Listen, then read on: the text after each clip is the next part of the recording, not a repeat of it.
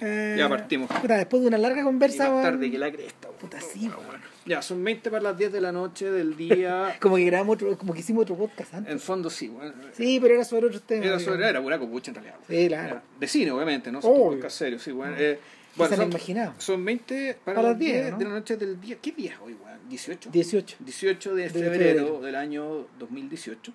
De Civil Cinema 323. Entre 23 después de una pausa de dos semanas por mis vacaciones. O más. No, sí, pero, O dos o tres semanas te- te- pero no sé. weón. No sé, Pero bueno, fin, bueno, el tema es que voy a volver hoy día a Santiago, voy a ver lo feliz que estoy. Claro, originalmente, original, uh, originalmente Uy, esto iba a ser de Joao Pedro Rodríguez, pero Claro. lo, lo dejamos un poco en barbecho para que yo me pueda poner al día con las que me faltan. Porque para que no- quienes no lo sepan, Ramírez estuvo pituqueando, Oh, sea, oh, o sea, oh. desparramando glamour por, por, la, Por el mundo. nacional. Bueno, Claro. En Chillán haciendo unas charlas muy exitosas aparentemente, así que felicitaciones por eso.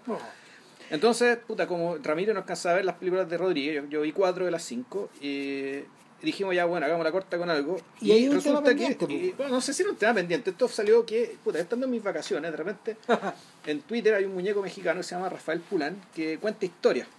Yo he visto un cabrón bien, bien choro, bien divertido él, y, y cuenta historias en Twitter, usa, y, y- y cuenta historias por, por tuitazo. Entonces cuenta historias de la más disparatadas, del asesinato de Rasputín, weón, ¿cachai? No sé, pues, o sea, de- Ah, bueno, y de- contó de- una de, la- Tommy, de las termópilas, y weón, contó la historia de Tommy Wiseau. contó la, contó la historia de Tommy Wiseau de una manera tal que dije, ya sabéis que ya voy a ver la famosa Sí. película de Room. Porque yo había tratado de convencer a Vilche y le dije, bueno, The Room, ah, The Room no es la peor película de todos los tiempos. No, Porque ahora, ahora vamos a discutir sobre por qué este, esta, esta, o sea, hablar de lo bueno y lo malo, sobre todo, y eso es interesante, esto de hablar por, de, de partida, el primer tema, ¿por qué se usan palabras, ¿cachai? como lo mejor o lo peor. Eh, claro, o sea, que lo mejor y lo peor son los superlativos de lo bueno y lo malo. Sí. Y lo bueno y lo malo son palabras para del bien y el mal, digamos, son palabras aplicadas a la ética. En cambio, las películas no son No, pues. son, son, son productos estéticos, no productos necesariamente éticos. Por lo tanto, sin, sin embargo, digamos, ¿cachai? coloquialmente, todo el Estamos- mundo los estamos críticos, metidos en el mundo de las listas. hablamos del bien y del mal, de lo bueno y de lo malo. Entonces, a partir de The Room digamos, y, y, y de la película que recientemente sacó James Franco, el, de, de- El artista del desastre. de, de Disaster Artist, eh, puta, vamos a hablar de estas dos películas. Claro, y, y, y- el, el tema de fondo es que, a ver, yo escribiendo, escribiendo la, la columna para Capital, eh, ¿Por qué vi- propaganda esa raíz de mierda, weón? ¿Por qué no así, weón? Puta, ¿Cómo escribiendo que la no? columna para que, Sí, bueno, weón, sí. Pero es que no le he subido todavía el sitio. weón. que te paguen malo, weón, para hacer tu propaganda. Oh. Esa posculada, weón, revista de burguesa.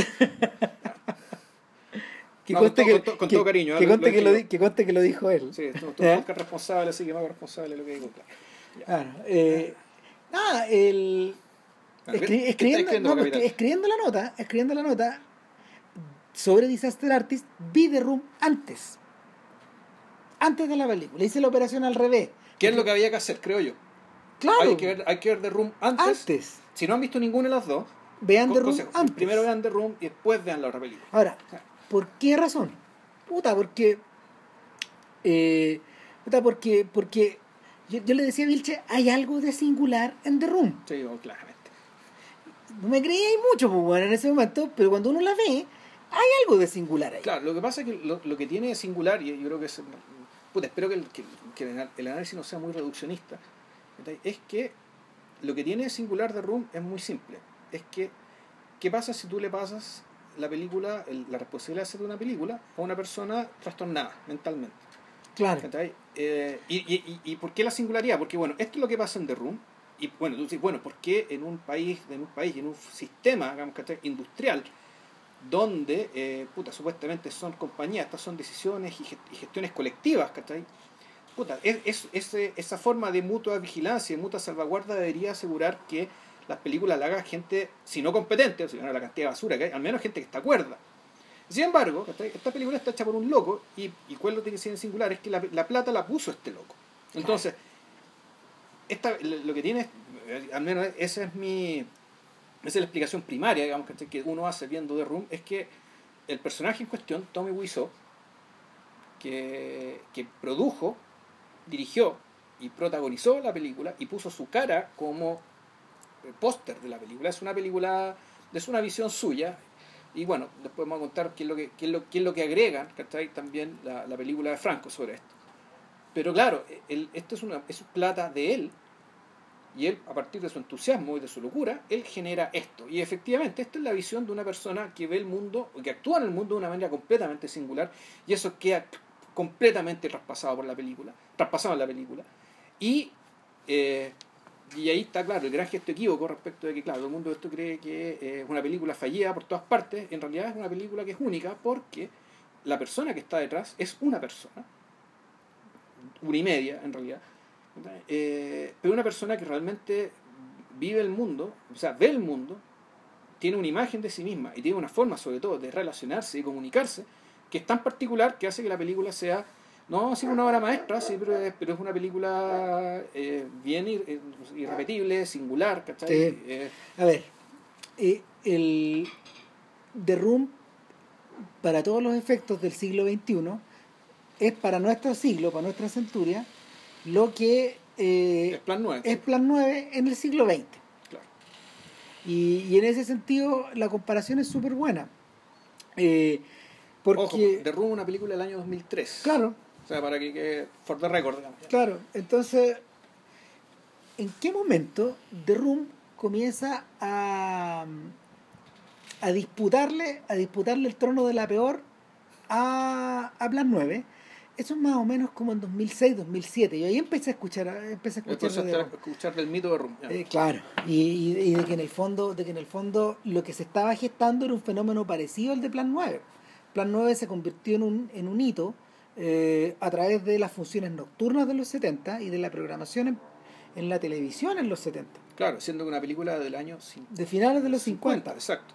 y que estaba Que también está documentado en otra película que es de, naturalmente la de Tim Burton. y que estaba inserta, eh, Plan 9 estaba inserta en un mundo eh, donde las producciones clase C, clase D y clase Z eh, eh, puta, era, era, era, era, era, muchísimo, era muchísimo desde, desde el, no sé, las primeras películas B en realidad fueron los westerns y estas historias de aventura, las seriales que se pasaban en las matinés, etcétera, con muy, fabricadas con muy poco dinero. Bueno, pero los noir, pero yo creo que los noir eran todavía más baratos. bueno, los, los noir después fueron la- la- los noir fueron como la continuación. Edgar Ulmer, de hecho que es un cineasta que nunca hemos tratado acá en el podcast, pero que estamos en deuda con él, que eh, Ulmer es un genio, digamos, un- Yo nunca he visto una película de algo. Puta, Ulmer, Ulmer, eh, Ulmer es el equivalente de, de Fritz Lang, es el equivalente de Robert Siodmak, es el equivalente un poco de Otto Preminger, es decir, son, son, euro- son europeos que llegan, Ah, también era, era europeo, Ulmer. sí, eh, austriaco creo que era Ulmer. Bueno, son europeos que llegan con la Segunda Guerra Mundial, claro, pero que no encuentran su hogar en las películas clase A. O sea, eh, eh, Lang dirigió una buena cantidad de producciones en los 30, que era clase A, pero ya en los 40 ya había descendido al B, al género B. Ya. a, la- a los policiales, al, al western, a, a películas de Paco, etcétera a películas militares, ya no había plata para financiar cosas grandes con él, salvo una que otra aventura eh, como Moonfleet, por ejemplo, en la Fox, esta película de, de piratas. Ahora, muchos de estos tipos encontraron su hogar ahí como Jack Turner porque no había tanta vigilancia, porque Ya. podías producir más barato, te podías menos, que encontrabas productores más interesados y en el caso de Ulmer ya era, era lo que los gringos llamaban el Poverty Row. Así se llama ese género. ¿cachai? El callejón de la pobreza, bueno, entonces no sé, hay películas con nada. Y, en e- y, y ese mundo, ese mundo eh, incluía a los Mavericks que hacían películas por su cuenta. Huevones como Ed Wood, había muchos.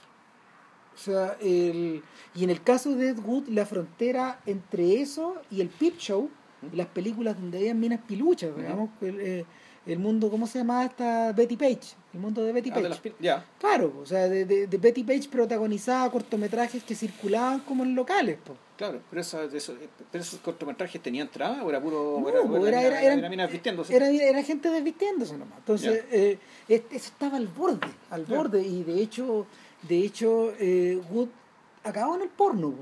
él, él deja de hacer películas a finales de los 60 y él, eh, él queda metido entre los pioneros del porno, pero no sin ninguna no sin ninguna figuración de nada. Ya. O sea, Una de muchos, ¿no? pero era lógico que iba a terminar como para allá. Si, si el Juan quería seguir Porque el circuito de cine era más o menos el mismo, me imagino. Pero claro, entonces, entonces el, dentro, de dentro de ese circuito se producía mucho material y sin embargo Wood no quedó olvidado.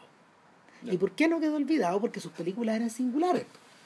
Porque, porque, o sea, sobre todo porque, a ver, sobre todo porque él tenía una insistencia, una insistencia como media patológica en hacer películas de ciencia ficción. Sí. Eh, hacer películas con monstruos y con extraterrestres, por un lado, y por otro lado tampoco quedó fuera de esta queda, queda, queda fuera de esta weá por su relación personal Con con, Bela Lugosi. con Bela Lugosi Claro. que, que finalmente el weón estuvo ahí, estuvo, estuvo ahí poniendo el pecho eh, cuando el viejo estaba ya metido en la heroína pesado. Entonces este weón lo apoyaba y Bela Lugosi weón, salía en sus películas. En ese sentido, claro, la es interesante la, una, una coincidencia con The Disaster Artist, digamos, con la historia de Wiseau, al menos tal como la cuenta Franco, es que eh, la, eh, es, todo esto parte de la voluntad férrea ¿cachai? de un individuo, un individuo que nunca está solo. No, ¿ya sabes? Que en el caso de, en el, en el caso de, de Ed Wood, él se rodea, el fondo del recluta, una nave de locos, ¿cachai? Sí. Y, y la película un poco te cuenta el proceso, digamos, de, de- de las distintas personas con las que se termina juntando por una, por una afinidad, por una pulsión, por, un, por el encanto de él, ¿cachai? Y también la historia de Rose McGowan era la que era la esposa, ¿no? no, no, no, No, era otra. no era otra, era, era, la- era, la, era la futura esposa de Tim Burton. El mismo Tim Burton, claro. de- de- ex esposa a esta altura. a esta altura, claro. Entonces también está un poco la historia del, del fondo, este, también- este es un gran casting, ¿cachai? De cómo eh, Ed Wood se fue rodeando, digamos, ¿cachai? Y la gente que lo ayudó a, a, conseguir Claro, armar y, su obra maestra. y- que en el, en el caso de la película de Barton eh, hay un correlato con el mundo que lo rodea a él. Claro. Claro, y, y- y partiendo por partiendo por Johnny Depp. Pero lo importante, eh, pero a, a- a mi punto iba a que lo que está detrás de, de estas grandes catástrofes artísticas, en realidad eh, hay una hay un tremendo la- lazo humano, digamos, de, de lealtad, de fraternidad, ¿cachai? de mucho cariño. Entonces el hecho de que Bela Lugosi, más allá de las circunstancias de su vejez y su adicción a la droga, él también participa en estos modelos de películas, porque él le debe algo a Wood, Claro. ¿cachai? Es una cuestión de lealtad. Bueno, En, en el caso de, de Disaster Artist, la cuestión es más radical todavía, el hecho de que Franco pone a un actor que no se parece a Greg Sestero, que vendría a ser el hermano ¿cachai? De... es su hermano, es su pone hermano. su propio hermano. Su- supone su propio a- hermano. a- a Dave Franco, que no se parece a Sestero, pero era importante ¿cachai? que, que hubiera una que, relación hubiera- similar. que la relación se transmitiera en la pantalla, puta, la fraternidad y la lealtad absoluta. Claro, sobre eso finalmente es la, Porque en el fondo, claro, el tema. la, la de Ed Wood en ese sentido es una película más compleja, creo yo. Habla de más cosas, son más personajes. Que la Sí. película de Franco en realidad es un bromance. Claro, pero, bromance bien radical, digamos. pero yo encuentro, yo encuentro, fíjate que, yo encuentro que, y esto lo podemos discutir después, yo Mm. encuentro que The Disaster Artist soluciona mejor el tema de la relación con la realidad que Barton. Barton lo que está haciendo en Ed Wood está ahora separados a 25 años de distancia Sí. casi. eh, eh, Barton está adelantándonos su propia caída, porque el, porque la, la, a ver, Ed Wood, Ed Wood, eh, ¿Pero ¿Qué crees tú? Ed Wood ¿Tú crees que Barton sabía en aquel entonces que iba a hacer la tacalada de películas de mierda que lleva haciendo bueno desde hace 15 años? No, no, a lo, a lo que voy yo es que Ed Wood es incapaz de. es incapaz Ed Wood, de- la película, el Ed personaje. Wood la película. Ed. Wood la película es incapaz de solucionar de una manera convincente la la- la- las relaciones de mediación entre la realidad y la obra de arte. O, o entre la realidad y la película. Por lo mismo, tiene que terminar. Ah, pero ¿en te- qué se nota eso? Porque. Tiene que terminar como termina.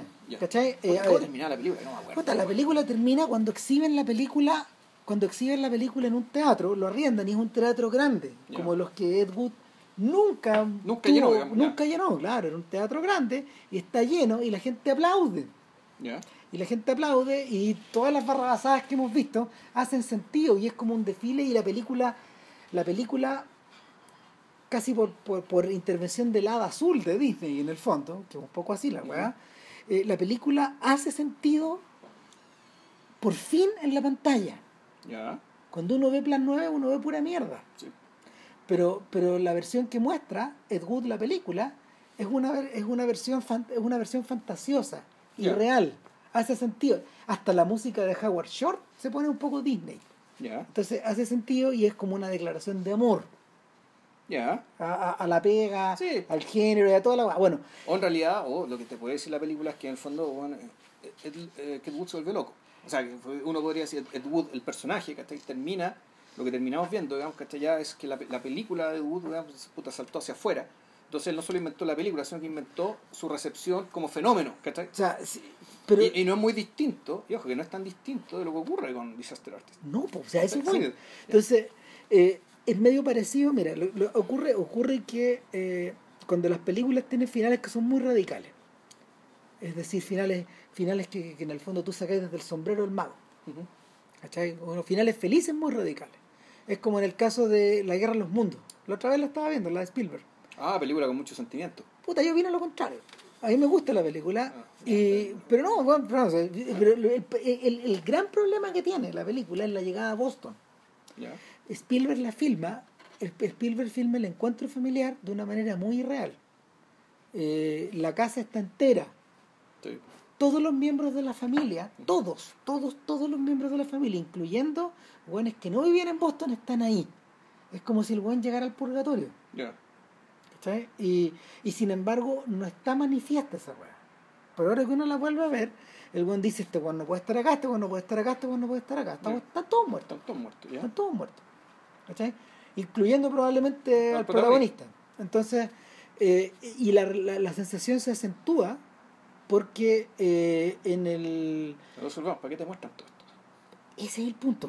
Ese es el punto. Entonces, ¿en qué está pensando este weón? ¿Por qué? ¿Por qué esta weá? ¿Por qué mandar a la mierda la película?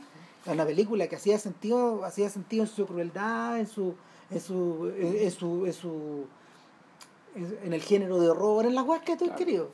¿Por qué mandarla a la cresta ahí? Bueno, el, es un escape, pues, weón. Claro, bueno.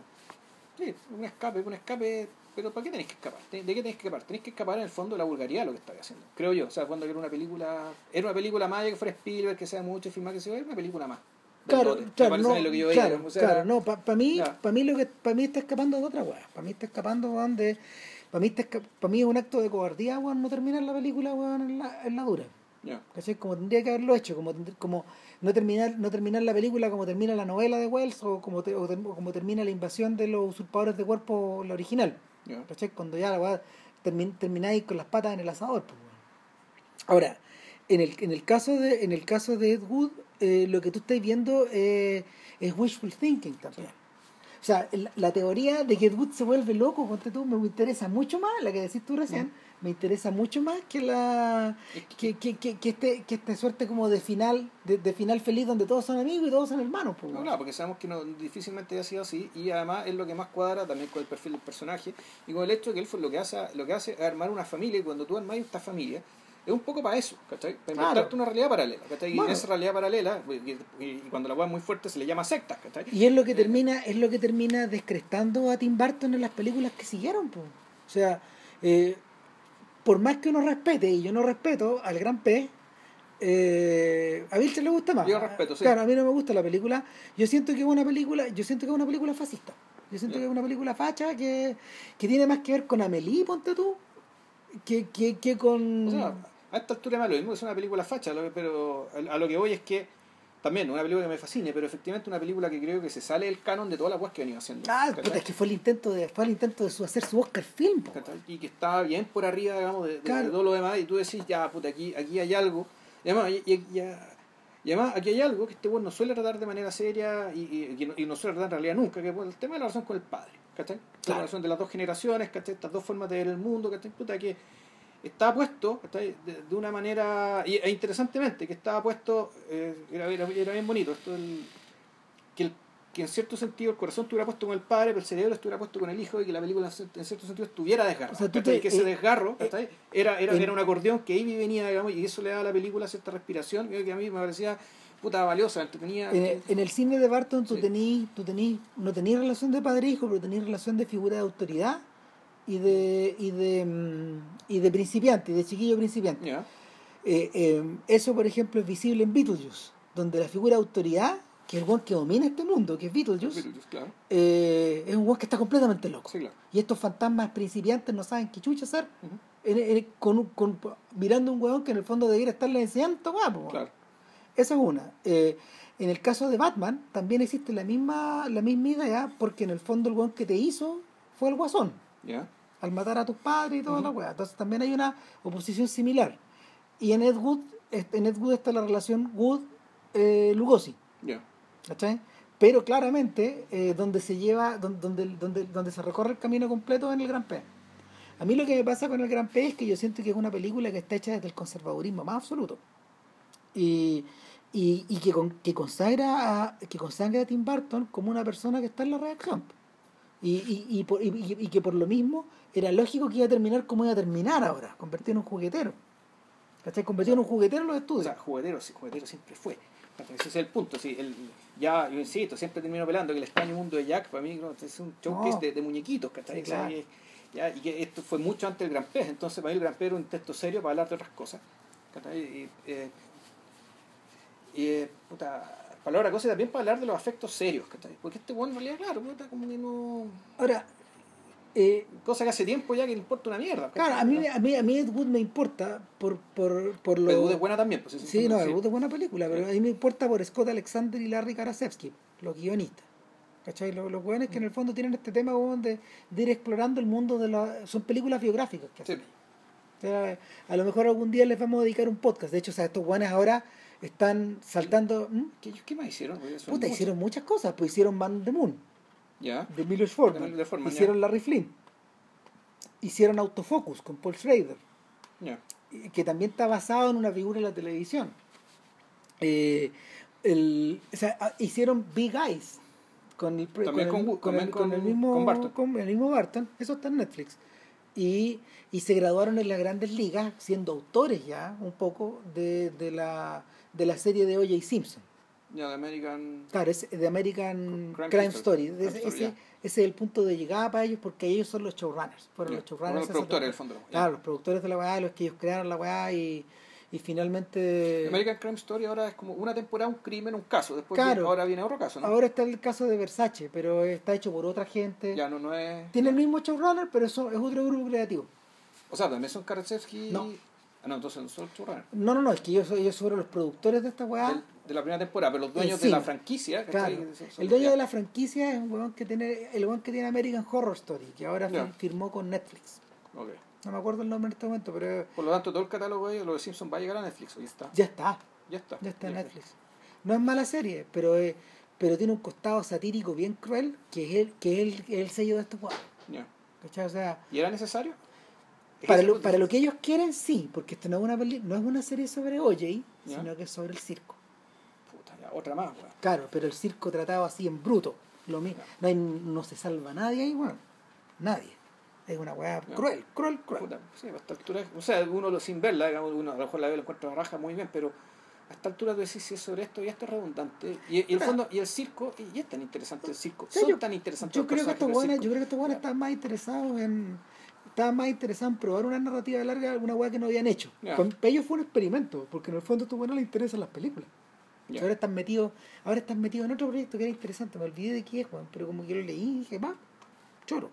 Ahora, ¿qué pasa con esta weá?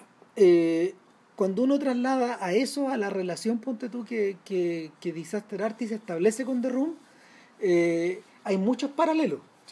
Hay muchos paralelos y se nota, se nota que Franco lo hizo pensando con Acudo encima.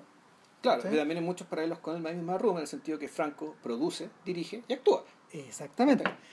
Entonces quizá ahora es hora de hablar de The Room. pues, bueno. A ver, The Room es una película. The Room, el- The- The Room es la historia de un triángulo amoroso. Y en la historia es una historia es, es- es una historia melodramática en torno a ese triángulo. Exacto. En suma, es la historia de un weón que le, po- que, cuya mujer le pone el gorro con su Sí, mejor no, amigo. es el, el, la- el- este bolero de Lucho Barrios, ¿cachai? Sí. Te me engaña mujer con el mejor de mis amigos que fue, más que un hermano con él te encontré y a los dos perdones. Entonces, Bueno, es eso, ¿cachai? Es básicamente, Es básicamente eso. Y, y- y en ese, y, y en ese caso eh, es material de teleserie. Claro, trataba como porno. Y ese, Ya. es el, ese es el otro costado. Ese es el otro costado. Cuando uno ve The Room, en el fondo, eh, que está ambientada en San Francisco, teóricamente, pero está filmada en Los Ángeles, pero también está en San Francisco, que es donde se conocieron, que es donde vivía ah, eh, Wiseau con Wiseau Sestero. y Sestero donde se conocieron, Claro. en San Francisco. Entonces, eh, el, la película empieza cuando Wiseau llega a su casa, se baja, weón, del, se baja del tranvía, weón, que lo lleva a su casa estupenda en el Ujú. centro de la ciudad, un lugar impagable, weón, Ujú. Donde probablemente este weón tenía un departamento, porque ya va a explicar por qué tenía mucha plata. Eh, ah, ¿tú sabes por qué tenía tanta plata? Puta, hay hartas teorías, pues. Es que es el tema, son teorías, no hay Sí, ninguna certeza de nada hasta ahora. Claro, eh, entonces este buen llega y se encuentra con su mujer, weón, y puta, y la abraza, la quiere mucho, weón, Y y le regala un vestido rojo. le regala un vestido rojo se para que se lo ponga al tiro, weón, y, y- Y para después sacárselo y ponérselo. Exactamente. Y es lo que pasa. No, claro, pero entre medio además llega. Ya, ya hay una wea rara, ¿cachai? Que llega hasta. Entre medio aparece Denny. Sí. El- De- Denny- es como el hijo de Tommy. Que Tommy, To- Tommy. Y se llama Johnny, creo, en la película Tommy. Tommy se llama Johnny, sí. El Sí. personaje de, de Wiseau se llama Johnny. La esposa se llama Lisa. Lisa, why are you tearing my apart? Claro. Y, y está Denny, que no es el mejor amigo, sino que es una especie de pendejo apadrinado. Claro, que, que el weón puta que él ha salvado, weón, de vivir en la calle, de meterse a la droga, weón, Claro. de meterte a juntarse con mala Porque gente. te das cuenta que Johnny, en el fondo, Johnny es un santo. Johnny, es un buen perfecto, pues, Johnny es un santo, es un buen que tiene buena pinta, tiene una buena pega, ¿cachai? Eh, Vive en un edificio que hasta el techo es de él, weón. Eh, pero al mismo tiempo, y además, y en la película te das dando cuenta, eh, y es de una generosidad tan grande que apadrinó a este cabrón. ¿cachai? Ayuda a todo el mundo. Deja que su casa, su apartamento, la gente entre y salga como si nada. viven ¿cachai? allá adentro. Igual es que como se hacen fiesta todas las noches, pues, weón. Claro, hacen fiesta en las noches, de hecho a veces cuando no hay nadie, unos amigos van al departamento a ponerlo, ¿cachai? Lo usan como motel, weón.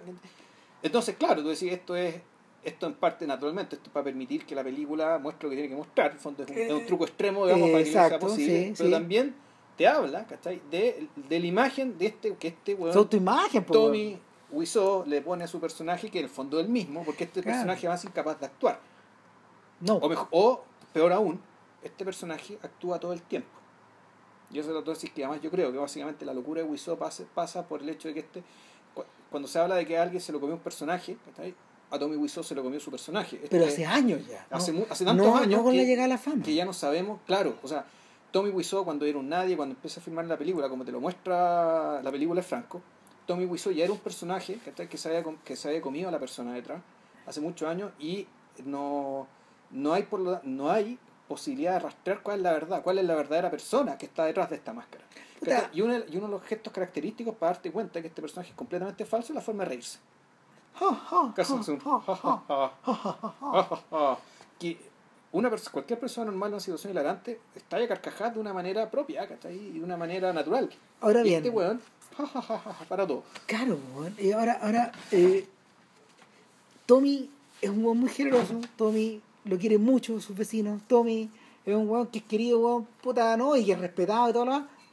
Pero no por Lisa. Claro. Él se acuesta con Lisa, Lisa tiene sexo con él. Se lo pone filmado como porno. Aparentemente muy satisfactorio, Claro. como, como la película lo muestra, pero ella está mirando todo el rato a su amigo, ¿cómo se llama? Eh, Mark. Mark. Está, está mirando a Mark. Y quiere algo con Mark. Y busca a Mark. Y llama a Mark. Y se, y se comporta se comporta como una bruja para envolver a Mark en esta historia. El, claro, tú, aquí uno podría entrar al terreno del doctor de las mujeres, por ejemplo. Esto de que, la, que tiene un síndrome, no me acuerdo cómo se llama el síndrome, que el síndrome del personaje de la Farrah Fawcett, que se vuelve loca porque su marido, el doctor T, es un hombre perfecto. Entonces, en la medida que el hombre es perfecto, por lo tanto, no, no, no despierta en, en- en- en- esta persona la, ninguna necesidad, ¿cachai? o sea, no hay ninguna necesidad eh, que necesita ser cubierta. Puta, aparentemente el personaje de Farrah Fawcett se vuelve loca.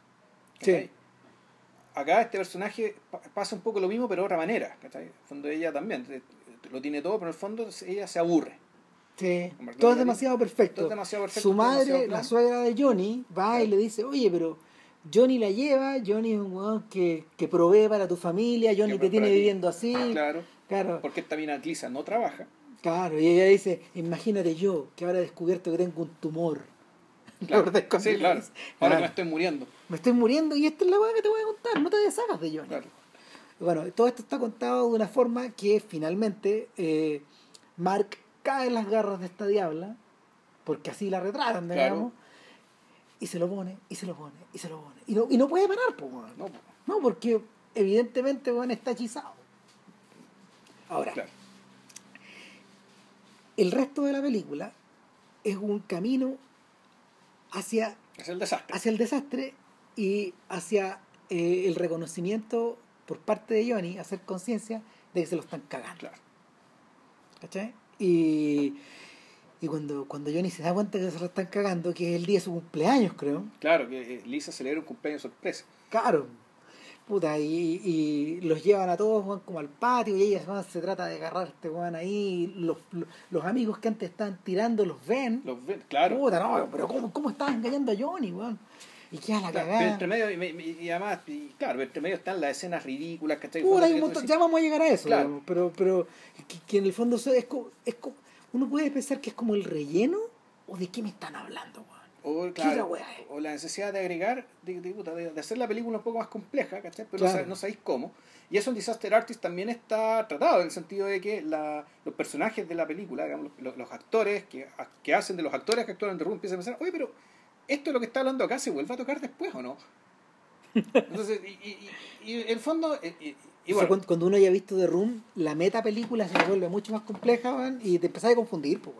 Eh, claro, pero nunca te confundís del todo No, porque la trama principal es súper obvia, es súper directa Claro. y súper clara y es- tiene muy eh, y es muy y, y- es, y es bien raro el hecho de que un weón como que Wiseau, el, el personaje que, que hizo esta película, esté tan convencido de que su visión era tan genial e iba a ser algo tan único cuando en realidad esta weón es un melodrama cualquiera. Cualquiera, vulgar. Vulgar. Entonces tiene un weón que era- está loco en el sentido que uno supuestamente eh, pretende ser actor, un actor dedicado, como él dice en la película es Franco. Y sin embargo, no parece que no ve películas, no ve cine, Es que a eso- no tiene idea de nada. Y, y, y bueno, entonces, ¿por qué está metido en esto? Y ya vamos a llegar a Claro. eso. El, a ver, eh, cuando finalmente todo, cuando finalmente Johnny cacha, weón. Johnny reacciona, weón, como si fuera Vito Corleone, weón, el Padrino 3. Perdón, Michael Corleone en el Padrino 3, con un dolor, con un dolor que no puede controlar, Sí. pues, weón, y se pone operático, Claro. weón.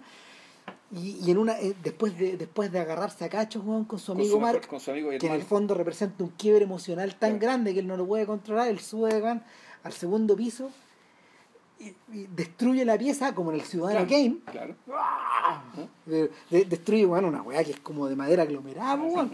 Y, y el y después de eso se pone una pistola en la boca y se mata. Se mata. Y finalmente weón, Mark y, y Lisa Claro. llegan y lloran. Y la piedad. Ella, Sí. ella es la piedad, weón. Que tenéis la piedad y, y, un fondo del martirologio acá. weón, Mark le dice, weón, puta, weón. Aléjate, mala mujer, Aléjate, mala mujer, weón, no te quiero ver más, weón. Me has perdido, ¿cómo es posible que has matado? Johnny ha muerto. Johnny era un santo, weón. Weón, y la cámara, weón, se eleva y vemos a Johnny muerto, weón. Y es como puta.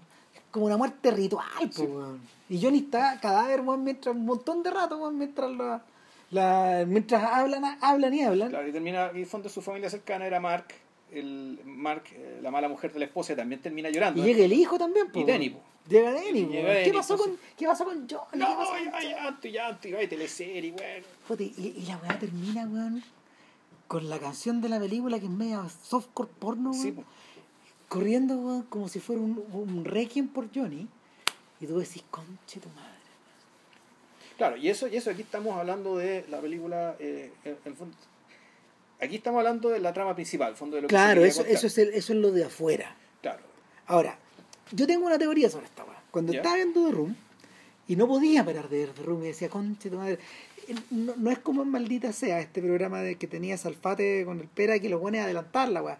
No, The Room te obliga a mirar, pues, sí, no, tenés que mirar. Tenés que mirar, no te Tenés que mirar por qué. Porque en el fondo tú cuando... eh, el- y es que ahí entramos al todo el core del asunto. Si en realidad...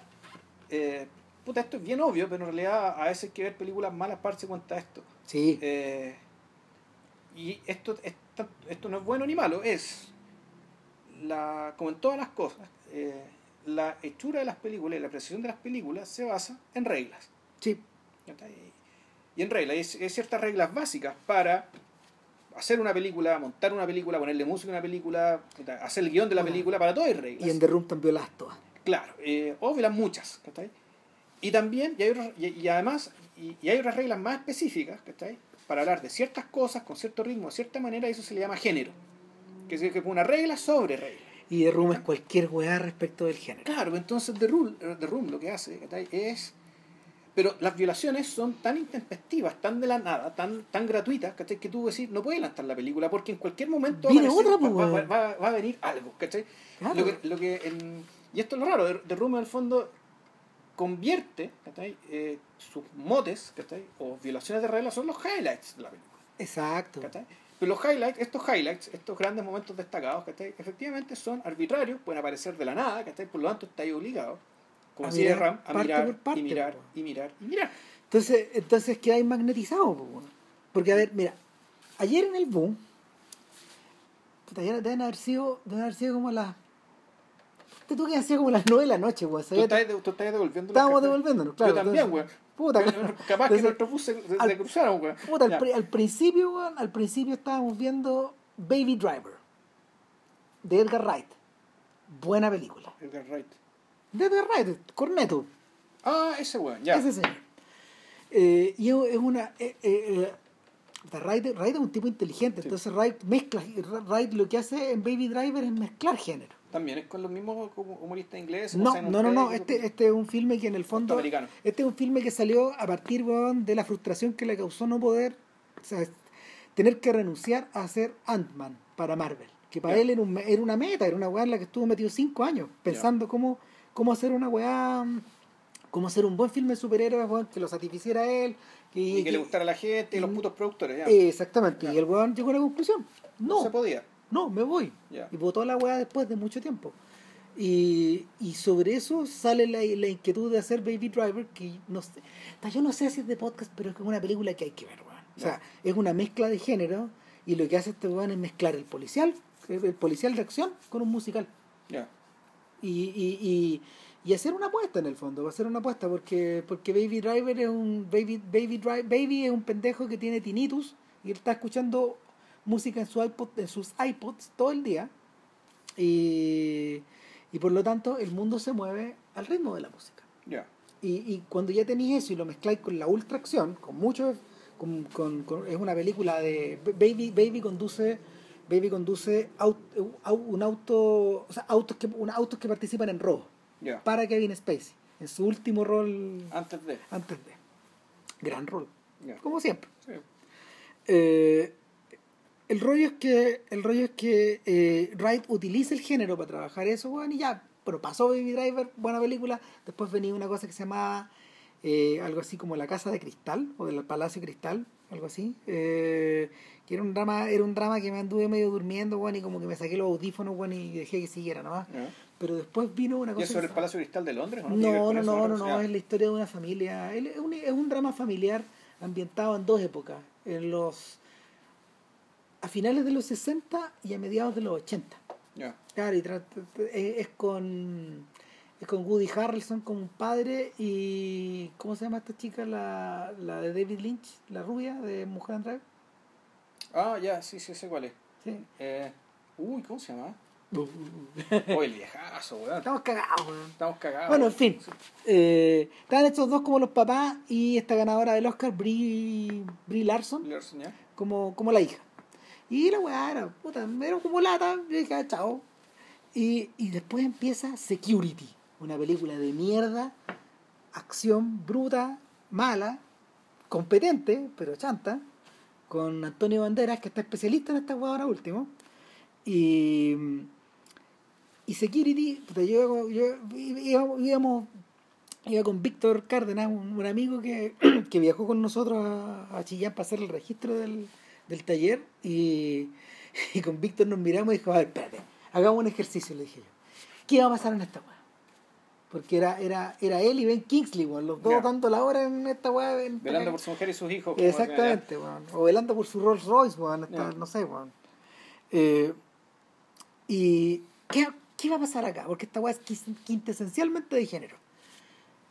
Banderas. Naomi Watts. Naomi Watts. Ya. Banderas es un veterano de, de Irak, Ah, de una guerra de Irak. Capitán de ejército. Y era eh, convincente como un buen duro porque yo no, No, no, Banderas es súper competente en el rol. Ya, Era como, es como solía ser Charles Bronson en estas películas de mierda que hacía como en los 70 y los 80. ya. Eh, entonces, este, este weón no encontraba pega y en la primera escena el weón pide, pide pega, y, pero él ya no da- él, él había ya no daba exámenes como, como él tenía como tenía un gran trauma él ya no daba exámenes psicológicos y por eso no lo contrataban y ya está en la vitilla y dice páguenme el mínimo quiero una pega por el Lo mínimo que sea, bueno, me ya, da lo vuelta mismo al pico, ya. y puta, y la mujer que atiende, weón, se compadece y le dice, ¿sabe qué? Eh, tengo algo por usted, eh, es guardia de seguridad en un mall, empieza esta noche. Y le digo a Víctor, o sea, no, antes, weón, antes, le digo, bueno, este, este weón va a tener una pega, va a ser la primera noche en su trabajo, va a quedar una gran cagada. Y weón va a tener que aperrar. ya. Va a tener que aperrar. Va a tener que ser John McClane, volvemos. pues, Y va a tener ya, que enfrentarse a un ejército de mar. Ya. Entonces otro weón me dijo, me, me decía, puta, y bueno, eh, va a tener que proteger a alguien. Ya, buen punto. Claro, va a tener que O proteger hay a que alguien. encontrar a alguien. Ya.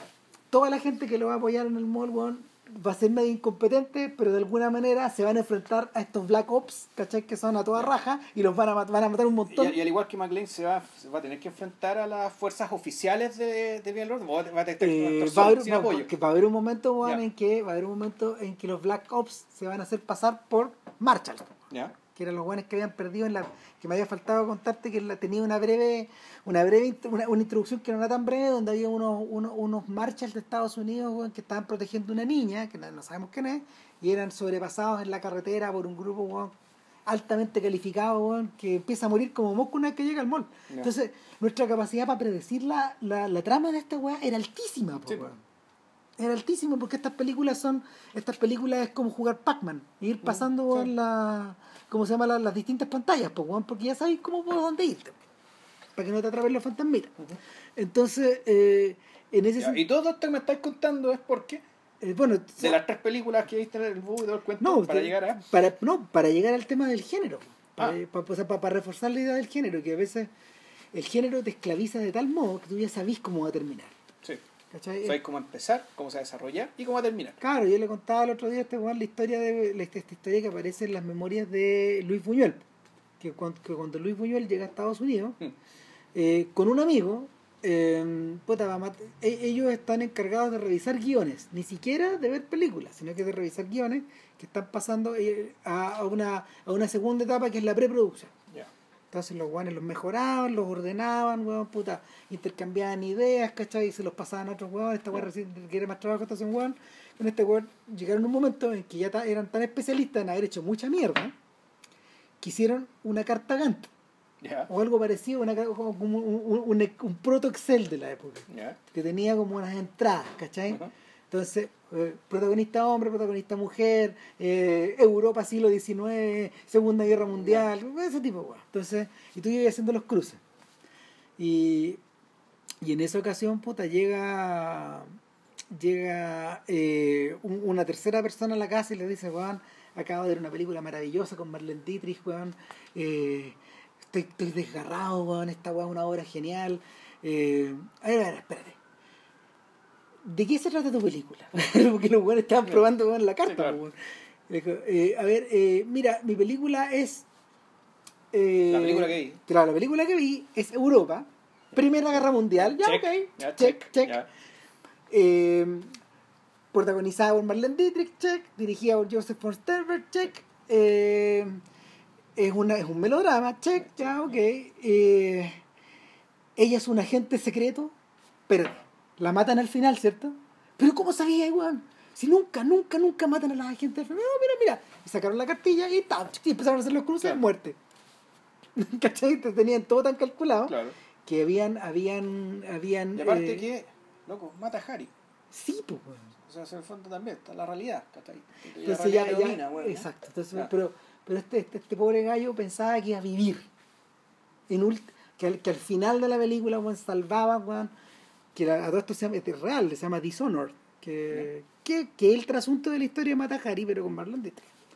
Entonces, Partiendo del supuesto de que una Claro. mujer no puede dedicarse a esas cosas y salir llevarse la pelea. claro, Entonces, entonces, además es la mentalidad conservadora de la época también. puta, entonces, claro, entonces, pero estos weones estaban con los ojos abiertos y el otro weón estaba llorando, pues, saliendo de la película recién, pues, no había tenido tiempo para pensar en la weá, digamos, pero, pero claro, el, todo es predecible. Claro. Ahora, eso no quita que igual las películas tienen, tienen otras tramas, otras miradas y otras cosas que le agregan valor, independientemente de que la trama sea predecible. igual la película no por eso, no por eso pierde completamente su No, valor. ¿Qué no. decir eso? digamos, Entonces. Pero ¿a, a, a qué voy? Las películas malas y las películas buenas son totalmente predecibles bajo esas reglas. ¿Cachai? Eh, eh, y, pero sobre todo las malas. Sobre todo las malas. Sin embargo, ya, este- ya esto, este era el Claro. punto que quería llegar después de este, de este largo paréntesis. The Room no es tan predecible. rumbo no es predecible. ¿no? Y de hecho, creo que vamos a entrar ya al, al esfuerzo al esfuerzo de Franco, digamos, y, y me parece súper honesto la forma en que empieza la película. Sí. Más que honesto, sí, honesto, pero en el fondo esto es, puta, conversando con mis amigos, conversando con gente del medio, ¿cachai? Puta, esta película es una película de culto, y, to- y, y- un montón de gente, entrevista gente famosa que no la acreditan, interesantemente, no les pone el nombre, hay gente que ya está Kevin Smith, weón, ¿cachai? Está el, el Danny McBride, ¿cachai? Y otros que uno no conoce, pero sí sabe, pero sí de- deduce que son gente conocida en el medio de los espectáculos estadounidenses. Hablando, diciendo cosas de Room, ¿cachai? Cosas de diciendo, bueno, esta película es única, esta película así, esta película así, esta película acá, y, un, y, y el que cierra los testimonios, el que dice, si yo pudiera volver al pasado, ¿cachai? Es una cuestión que en realidad yo me tomo muy en serio, no volvería a hacer al pasado cualquier wea, yo quería, yo querría, quisiera volver a ver al set de The Room. En el fondo, cómo se gestó esto. Claro. Que bueno, ¿Cómo- es la singularidad. que en ¿Cómo se embotelló el rayo? cómo, claro, cómo cuadraron el círculo con esta wea. ¿cachai? ¿Cómo hicieron algo tan malo? ¿Cómo la cagaron tenía- tanto? pero al mismo tiempo que fuera tan singular, tan único, ¿cachai? De algo de lo que se sigue hablando después de 10 años. Y el un weón- otro weón decía lo mismo, weón, las películas que ganan los Oscars no suelen hablar de ellas después de 10 años, ¿cachai? No, pues, te olvidáis. ¿Quién, po, quién ganó el Oscar hace 10 años? Claro, un weón decía eso. El- el- Claro, un buen decía eso, o sea, ese es el argumento. En cambio de Room se sigue hablando, se sigue viendo, se sigue mostrando, ¿cachai? ¿Por qué? Porque esta película tiene, tiene algo único. Claro, Y- ahora, en, en, en rigor, Franco se entusiasma con esta weá después que sale el libro de, de Disaster Artist, Escrito por Greg escrito Sestero. por Greg Sestero, donde el propio Sestero, eh, en, un, en, en un acto de insight, finalmente el weón empezó a escribir este libro cuando se dio cuenta que la weá no se moría, pues weón. Claro. O sea que en el fondo él, él quería ser un actor y quería naturalmente quería que su carrera eh, su carrera se despegara y se desprendiera de Room. Embargo- Olvidarse que, pa- Claro. que el weón actúa esta weá. Es como, es como los weones que comenzaron su carrera actuando en películas porno. claro, Que ruegan porque los weones no las vean más, pues weón. claro, y que la weá les persigue más o menos. Ahora, en el caso de Pan Grayer, ¿cachai? Fue estrella de Tarantino gracias al porno. Gracias a que este weón la vio en las películas porno. No, y no, no, no, eran películas porno, eran Black Exploitation, pero eran muy, muy baratas. Ya. Claro, era Foxy Brown, todas esas weas. ¿Cachai? Pero, Pero, ella antes también hizo porno.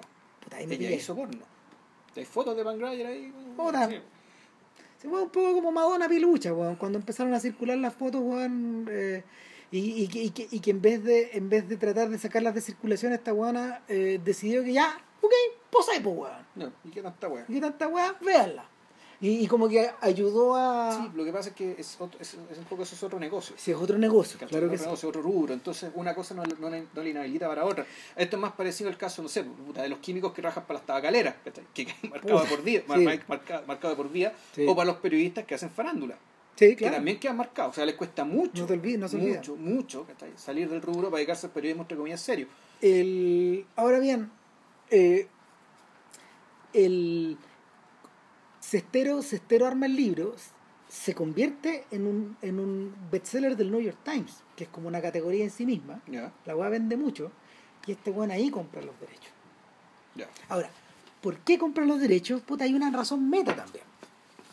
Eh, James Franco es un caso muy curioso dentro de la industria. Un crítico por ahí decía, James Franco es el raro, es, es la rara ave que aprende a hacer películas eh, en el camino, a medida que las va haciendo, y las va haciendo, y las va haciendo. Y cagándola. Y cagándola, porque, a ver, ¿qué hacía Franco? Yo me dediqué a echar una mirada, tiene como 20 títulos dirigidos. Películas dirigidas por él. Claro, entre cortos, mediometrajes, Ya. videoclip y películas, películas. Que y, pe- y películas que tiene como 10, 12. Largometrajes. Sí, Son de las guas de las que hablamos acá. claro, entonces son muchas. Y, hay alguna que uno conozca, que haya visto, ¿no? puta, lo que pasa es que Franco es muy raro. Franco tiene este, eh, a ver, tiene como este, se, se reían del weón, pues weón, tiene este hábito weón de comprar obras maestras de la literatura, pues weón. Ya. O sea, hay una versión del Sonido y la Furia dirigida por James Franco. Ah, chucha, ya. Hay una obra de John Steinbeck dirigida por James Franco. El weón, el weón trabajaba para pagar, para pagar, para pagar los derechos de de esta ya. y hacer la película.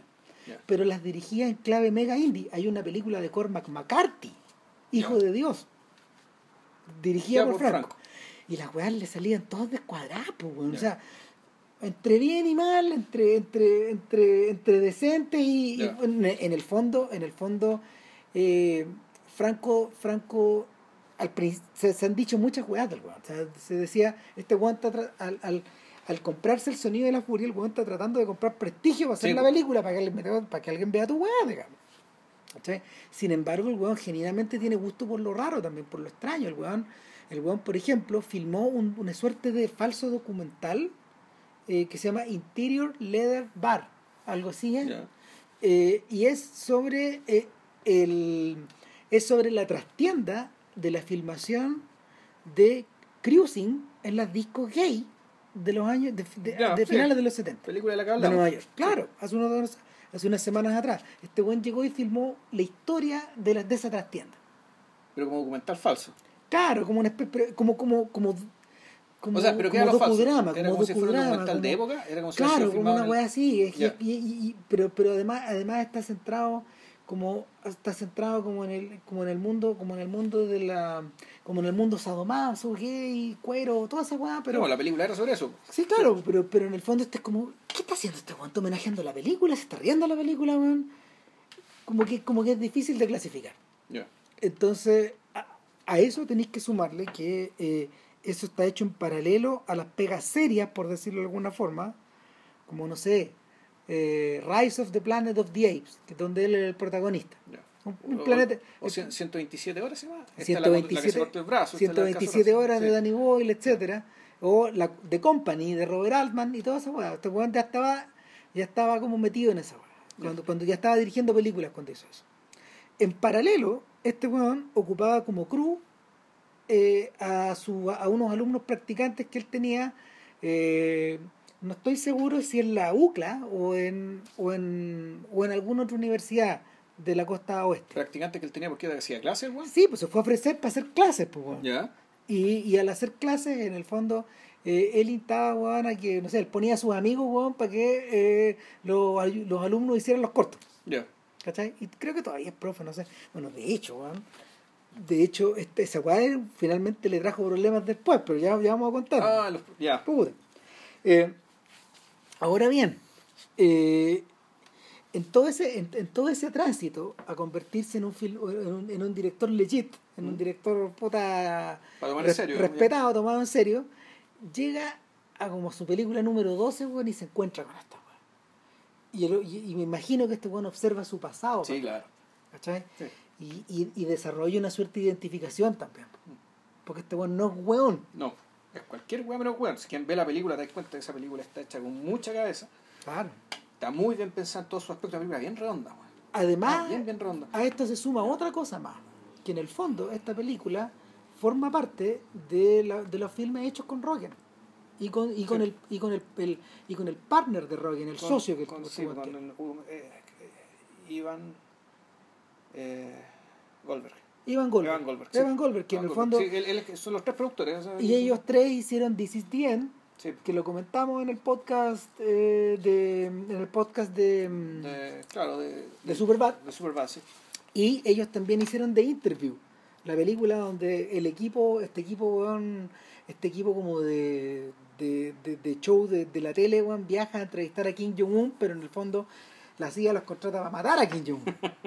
Claro, claro. Entonces, eh, esta es otra película más en Y este... el mismo lote, en el este- mismo lote también de Pineapple Express. Sí, claro, el mismo lote. McBride, El mismo lote. Ya. Y en este caso este weón cuenta con el concurso de estos weones para hacer esta weón. Exacto. Y finalmente lo que están haciendo es Ed Wood, weón. Sí. O sea, Está haciéndose el es nuevo su Ed Wood. Es el Ed Wood de, esta- de este siglo, de esta, de esta y de, generación. y de esta generación y de estos jugadores. Entonces, eh, una vez que una vez que ponís todos esos una vez que ponís todas esas todas esas fichas en juego, es súper lógico que que The Disaster Artist, la película, no el, ya no el libro, sino que la película funcione como un metacomentario y ahí es donde uno entiende por qué está el hermano, por qué está Dave Sí. ahí. Claro. Dave ha aparecido en otras películas de James Franco. Y Dave tiene su carrera muy piola, armada en otro mundo. Y en otro lado. Claro, con otra gente, etcétera. Entonces, el, el, el punto acá es que, claro, pues él necesita que, eh, él necesita que sea, eh, que Dave sea su Greg de su Tommy. Exacto. Que- sea un hermano, literalmente un hermano. Y porque, claro, eh, ese es el vínculo que está detrás y el vínculo además, de la- de me imagino que es menor. El, el- Es menor. Entonces también el- la, la historia, la historia como la cuenta Franco, una historia de básicamente de un, un poco flautista jamelino, ¿no? de un pendejo impresionado, ¿cachai? Que un tipo que quiere ser actor pero no tiene dedos para el piano. Tampoco, claro. Es como el. Está me, ahí me, muy- acordaba, me acordaba el caso del cabro chico de esta película que no sé, que tú viste una de, de, de, de Abdelatif que Chiche. Ah, ya. Esta que no me acuerdo, que no me acuerdo cómo se llama la película, ¿cachai? Donde el, el protagonista era este cabro, era este cabro árabe, ¿cachai? Que no podía actuar. Estaba tan enamorado, ¿cachai? De la, de la, de la Rusia de la bola, weón, del- del- de, la Shalem. Que no podía. No podía, no podía, ¿cachai? Entonces eh, se da toda la cresta porque el weón efectivamente está, weón, tragado, ¿cachai? ¿Cómo? por el amor. Este weón estaba tragado por otra cosa. No, este, este, weón, este weón está tragado en el fondo por ser joven, por querer hacer algo, por querer, por querer hacer algo que lo distinga. Claro, pero, pero al mismo tiempo, y esa es la otra cosa, este weón es un niño.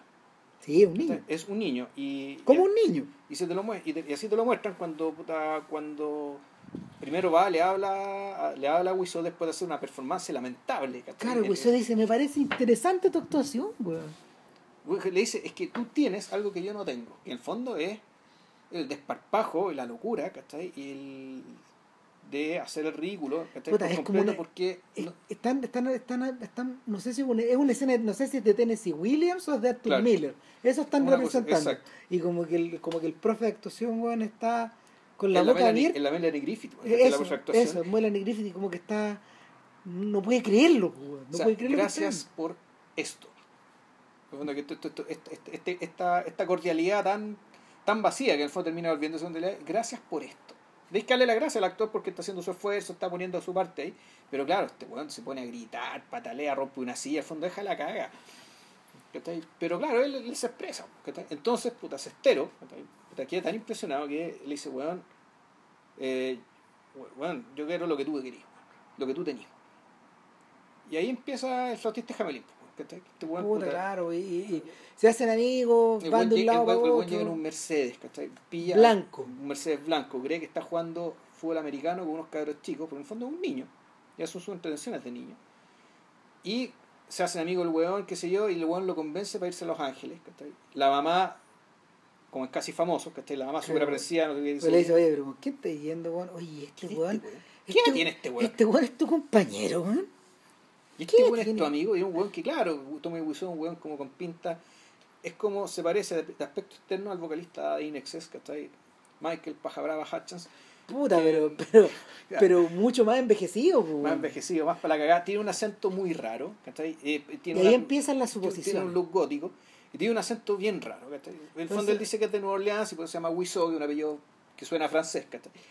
Pero claro, la gente no le entiende como no, no le entiende del todo bien lo que habla, ¿cachai?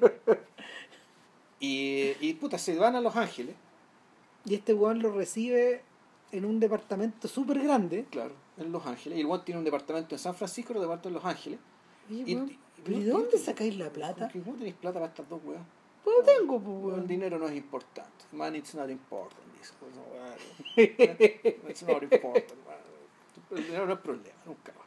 Entonces, puta, llegan a Los Ángeles para tirarse su sueño de ser actores. Cada uno por su lado. Y les va como el hoyo.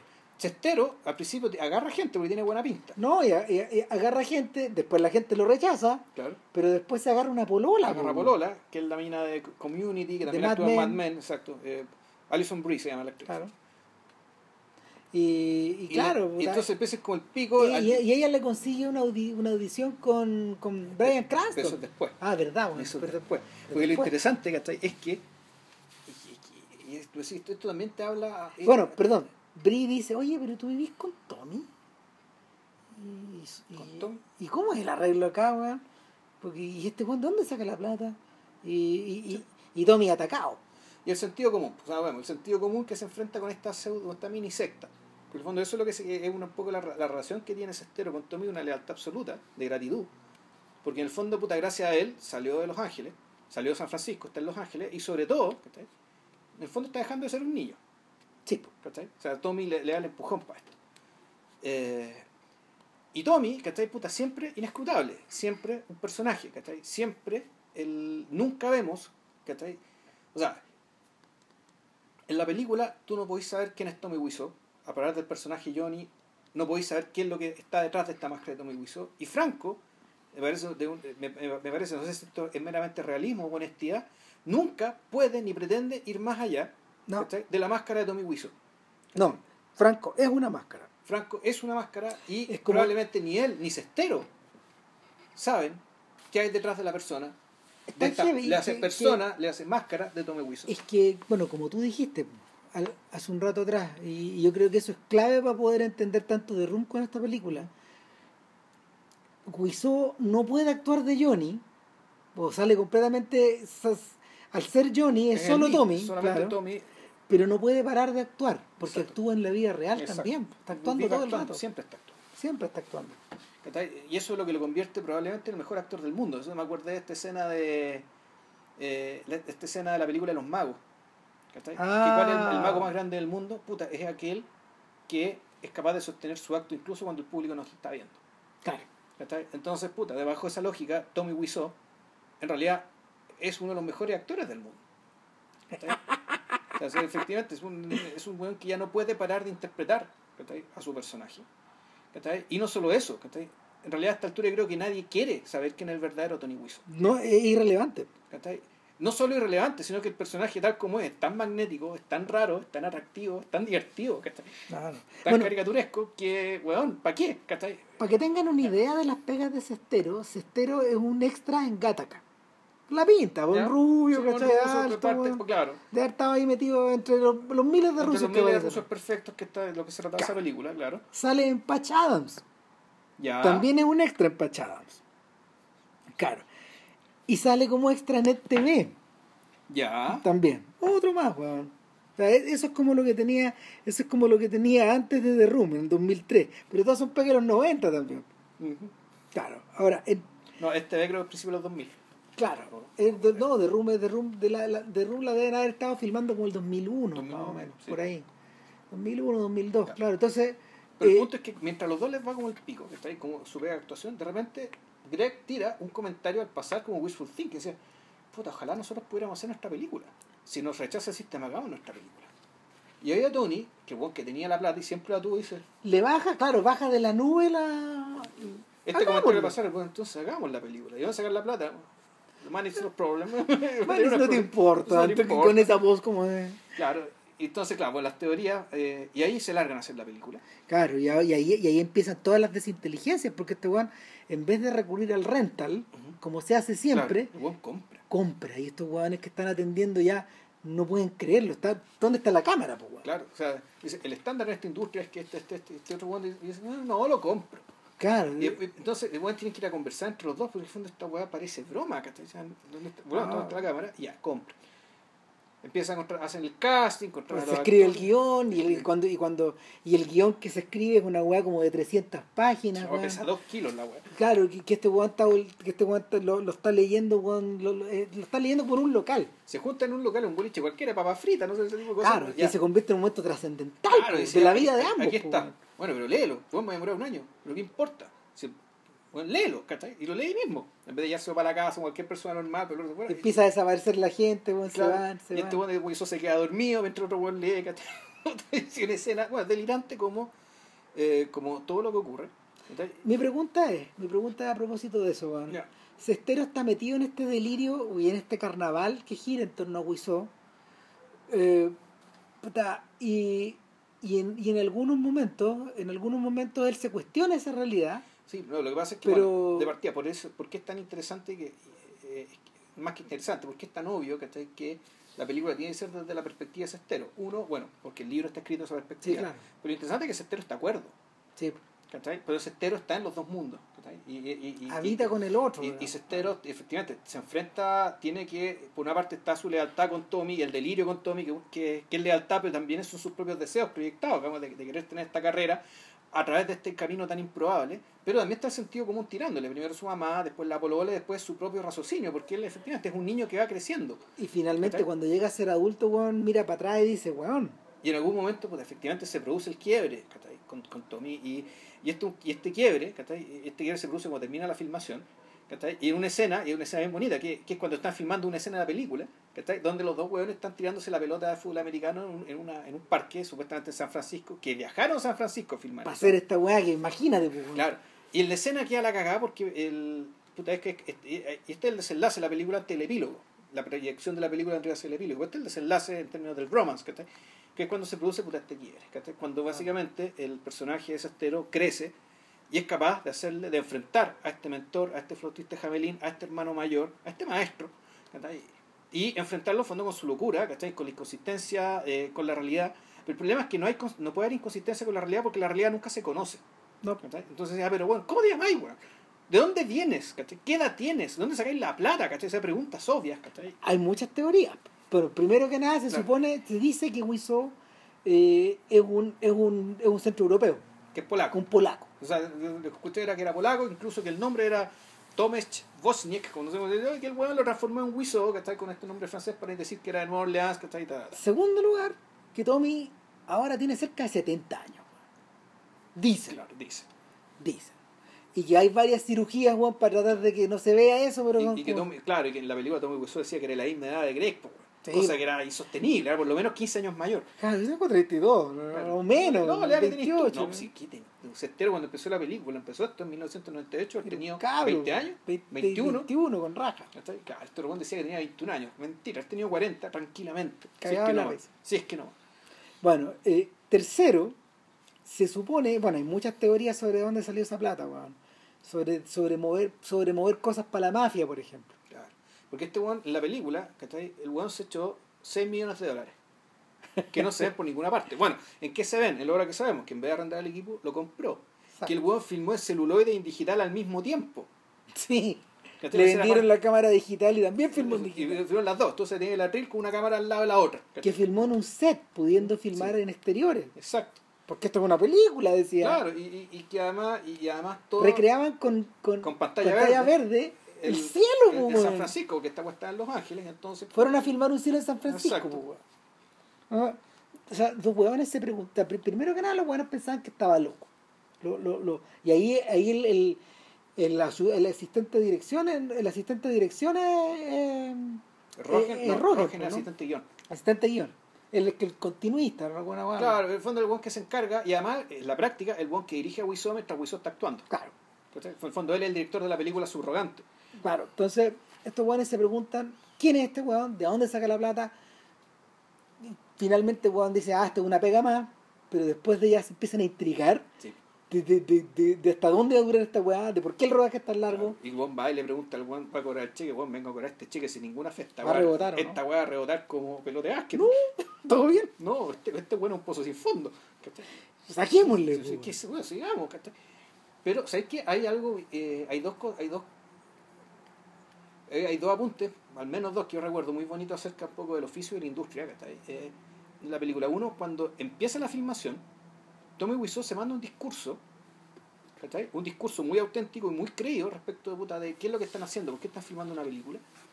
Y a mí la sensación que me transmitió la escena era que, si el discurso es hecho por un loco, por una película que sabemos que es como la mierda, porque ya vimos The Room, sin embargo, detrás de ese discurso hay una autenticidad y una motivación que la industria ya no tiene. No. ¿Cachai? Que la forma estandarizada de trabajar, digamos, esta industria, porque es una industria que saca salchichas, ¿cachai? Una, una igual a la otra, eso es una industria. Eh, este buen de Wiseau, en parte por su locura, en parte por su ignorancia también, Sí. por venir de afuera. por su candidez, po, weón. Claro, él les habla y los motiva de una manera que una película supuestamente de mejor calidad, hecha con mejores estándares, ¿cachai? Por gente más competente, no habría generado semejante motivación y semejante co- compromiso, porque en el fondo lo puedes terminar en la película. Y hay otra, otra- y otra escena bien bonita cuando el cestero, ¿cachai? Que está siempre en el medio filo, ¿cachai? Entre contener el sentido común de todo el equipo, ¿cachai? Que está hasta el, hasta el hoyo con este demente, ¿cachai? Y manteniendo al mismo tiempo su lealtad hacia el demente. Claro. Puta, de repente le pregunta a la actriz que hace de, su- de la suegra de, de Johnny, de Tommy, oye, pero tú eres una mujer mayor. Tenés ¿Qué hijos y nietos, weón. Venís manejando desde la concha de su madre para acá. ¿Cachai? Y weón, ¿qué estás haciendo aquí, weón? Después de que esta ciudad se había desmayado porque... De calor, po, De calor porque en el estudio no había ventilación. Porque había un momento ya en que el- la plata de Tommy no estaba, No estaba dando. no estaba dando nomás. Entonces esta señora le dice, mira, weón, yo soy actriz, tú eres actor, tú debes que entenderme. El peor día de filmación, el día infernal de filmación como este, es mejor que cualquier día los que pasamos normal- normalmente afuera. En mi casa. ¿cachai? En mi casa, en, la, mis en la- nietos. en- en la vida normal, ¿cachai? Aunque, o sea, o peor, incluso aunque esté haciendo algo que te gusta fuera del mundo, fuera, fuera de la actuación, viendo un partido, viendo la teleserie, ¿cachai? Leyendo un libro que te guste, qué sé yo. Aún así, la actuación, incluso que sea una película de mierda en un día de mierda, ¿cachai? Es mejor y es más, eh, más gratificante o más... puta, te realiza más, ¿cachai? Que cualquier otra cosa. Bueno, ahí es donde, ahí es donde, te- donde los extremos se tocan, pues donde, donde Ed Wood se toca con The Disaster Artist. Claro, el, el tema es que UD tiene que recurrir, a mí fue un buen punto, ¿cachai? Un poco extremo a, a la figura de Orson Welles, Sí, ¿cachai? Que, que en fondo la, la, la megalomanía de Wood, ¿cachai? Eh, en ese sentido, eh, Barton también la, un poco se la apropia, ¿cachai? O sea, Hay un- apelando a este recurso. ¿no? Ay, y, y, y, y ¿cómo se llama? Y te colgáis un poco. Sí. Te colgáis de la inspiración del otro. eh, y Pero, en- pero además el hecho esto de que, de que los extremos se tocan, o mejor dicho, de que incluso el- entre el mejor y el peor, ¿cachai? La fraternidad es posible, ¿cachai? ¿Por qué? Porque el, hay, un fin, hay un fin superior de los mueve la misma pasión. Sí, claro. Eh, yo te- mi, mi sensación es que en el caso de Wood y en el caso de, de- de Ed Wood y en el caso de Disaster Artist, esas dos escenas son el pivote de la película, el que les permite seguir para adelante. ¿Cachai? El, y, y son escenas de diálogo, no son escenas, son escenas que son escenas que, que mm, funcionan en clave dramática, ambas, y no en clave de comedia como el resto de las otras. Sí, ahora hay una diferencia, ahora que lo pienso. Ed Wood es una película que trataba de parecerse a cómo se filmaban las películas en esa época, e incluso trata de parecerse, ¿no? la blanco y negro, qué sé yo, a las mismas películas a las que está Y homenajeando. de una, de una forma muy sofisticada. Claro. Eh, la película de Franco no es eso. No, po. No, no, pre- no pretende, no pretende parecerse a Room, ni, ni copiar a Room, ni tampoco, tampoco creo que quiera eh, simular las películas que se filmaron en la década, en la década pasada. No, para nada. No, no está, no está en esa. No, para nada. No está en Eh, esa, lo, lo que por lo tanto hace, eh, La hace más independiente, yo creo la que. hace más limpia también. La hace más limpia. Sí. pues, a eso voy con que en el fondo el ejercicio de Ed Wood, por mucho que nos guste, no, tiene estos ripios. ¿Pero qué es un ripio? Puta, yo creo que son cosas que lo amarran. El, mira, también tiene que ver, tam- también tiene que ver con otra cosa. Eh, Barton esencialmente es un estilista. Eh, eh, y, y es un estilista que, que nos guste o no, dejó una, dejó una impronta en las películas de una manera similar a como lo hizo Jean-Pierre Jeunet en el mismo lapso de tiempo. Ambas carreras corren en el paralelas. mismo periodo, claro. Ambas carreras corren Sí. paralelas. Nosotros con Vilches creemos que Janet es, un, es mucho mejor artista, con muchos ripios también, pero es mejor. Sí. O Yo sea, creo- son menos películas, pero son mejores. Son mejores, son mejores en general. Y, es mejor. y incluimos en esa, o sea, dentro de eso, eh, Inclu- inclu- Hasta Meli. hasta Melí. O sea, no es favorita de nosotros en absoluto. Pero la que, al la, la revés. que viene después de podcast, bueno. No, si la que viene después de podcast, Sí. un long, un, un long dimanche de Sí, un largo domingo, domingo de bodas. de noviazgo. No, De no, noviazgo, perdón, eso. es pololeo. En fondo es pololeo. pololeo, sí, sí. No, esa, esa es de podcast, esa es una obra maestra. Eh, Completamente. Ahora, En todo caso, este juego que yo estaba jugando, el Machinarium, es un poco la estética de, de Delicatessen. ah, O los niños perdidos, que ese mundo es, rumbo, es rumboso. Ahora, lo curioso, lo curioso es que el heredero de ese mundo es Guillermo del Toro. Ya. O sea, y, y que, y que en esta, en esta pasada, ahora que, ahora que el Está sonando para Oscar, claro, ahora que la forma del agua está a punto de ganar o a punto de, fi- de figura entre las favoritas, él va a ganar mejor director, sí o sí. No es claro que gane la película, pero tú crees que como Eso ya está, ganar. claro, eso ya está decidido. Pero ese es un premio que yo creo que eh, en rigor Tim Burton de- lo deseó para sí mismo. Es probable. Y, y, y puta, si uno lo juzga por Ed Wood, si uno lo juzga por el hombre manos de tijera, el joven manos de tijera, o del Gran P, es merecido, de hecho, en, en, en, en la, en las reglas de Hollywood, como, jue- como se juega allá, digamos, Sí, claro. independiente que nos guste o no, sí, es merecido, porque Juan inventó una estética, Sí. o inventó una... Una imaginería. una- claro, en el caso, en el caso de, de Franco con The Disaster Artist, su ejercicio es mucho más modesto. Sí. Y, y es asumidamente modesto. La, la comedia, por ejemplo, no tiene. No tiene. A ver, y por eso me gusta, no tiene rasgos de autoría en ese mismo sentido. Sí, no, pero es que, es, que, es que hay otra cosa también. El, esta película apuesta, la película, vol- vol- volver, eh, también, volvamos a lo que discutimos al principio. En el fondo, la película tiene que parecerse a una película de Barton, una, perdón, una ficción de Wood, ¿cachai? porque la película en el fondo se trata de que la ficción de Wood se come la película. Sí, ¿cachai? y, y la ficción y la ficción de Wood y O sea, ¿por qué? Porque la película aquí sigue al, sigue entre comillas, al loco, al que se Claro. vuelve loco, o al que tipo que está bastante transformado, que es el líder de este, que es el líder de No, esto. Y- esta otra película la mirada es estero. es la mirada es estero. ¿cachai? Si fuera la mirada de Tommy, a lo mejor habría que haberse hecho puto un mundo softball, ¿cachai? Pero en realidad la cabeza de Wiseau es tan inescrutable, ¿cachai? Que O sea, mi idea acerca de The Room, y yo te lo comenté antes de que vierais The Room, es que era mi- yo, yo- yo le decía a Vilches, ¿te acordáis? Esas películas que pasaban en, en I- en- que, que pasaban en ISAT, que pasaban en Cinemax y que después pasaron en, en Film Zone. Sí, el softcore. E- e- Esas películas que son softcore como Emanuel 4, Emanuel 5, Le Gourou, Le Gourou, sí. puta, huevadas que, que, que en el fondo son, un- son todas, todas, todas vienen como de la matriz de Emanuel, Mm. finalmente, que, pero Emanuel es película, película. Eh, que en el fondo crean estas historias eróticas a través como de una de un, de un- de una de un, es- puta, de un, de un bosquejo de trama que rápidamente se olvida Sí, weón, claro. para concentrarnos en el pongue, po, weón, en la weá que a la Claro. weá, en la weá a la que va a la weá Y que eso, eso también es común con el porno triple X, ¿cachai? Que otro género, por lo demás. Exacto, Sí. pero, pero eh, el, el softcore es un género que es muy, el softcore es un género que es muy vapuleado. Es muy vapuleado porque en el fondo no es ni chicha ni limonada, Exacto.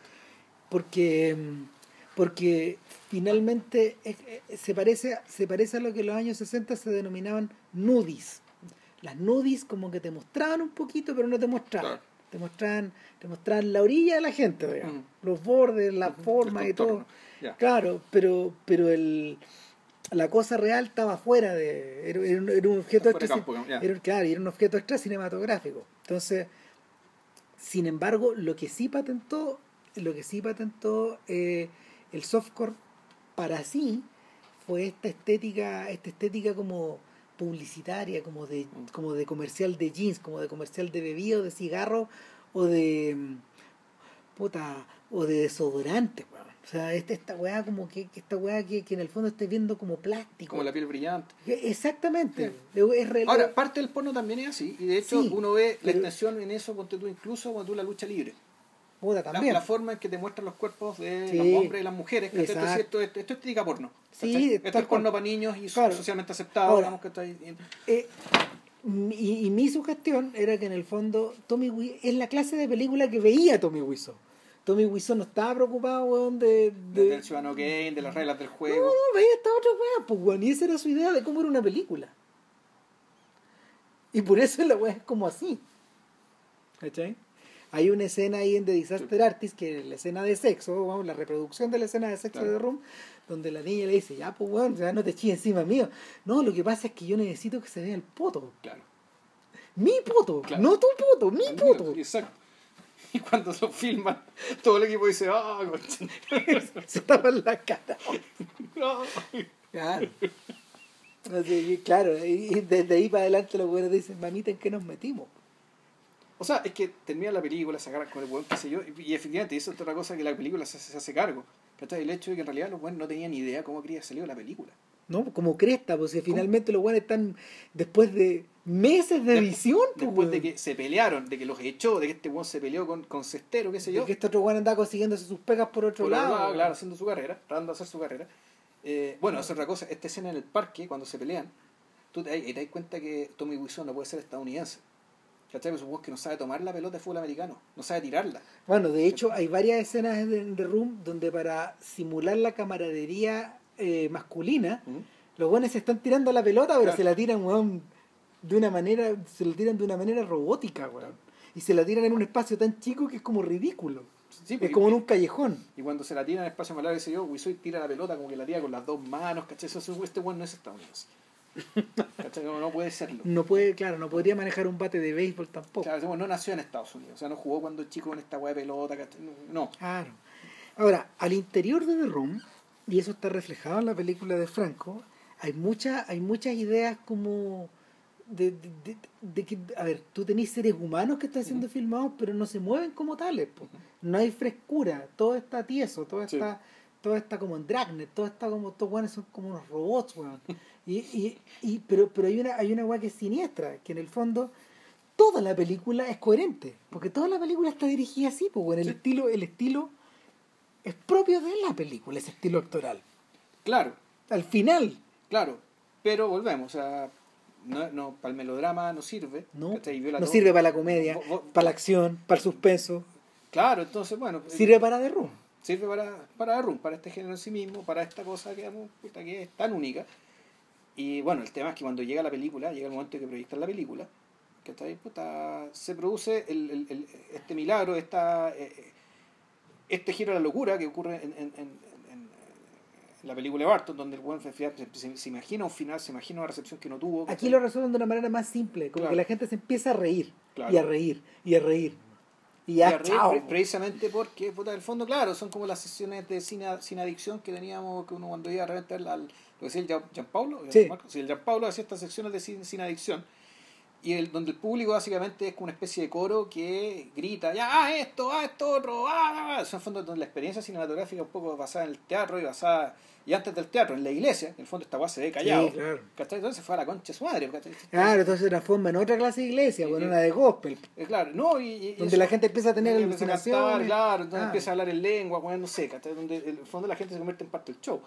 Ahora, no es, eh, o, o mejor dicho, la relación que, que tienes con la obra ¿cachai? cambia. Se vuelve activa.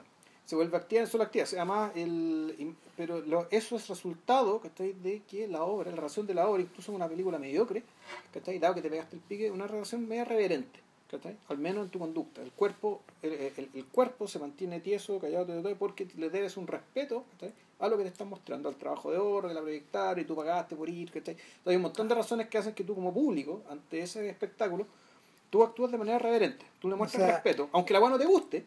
¿cachai?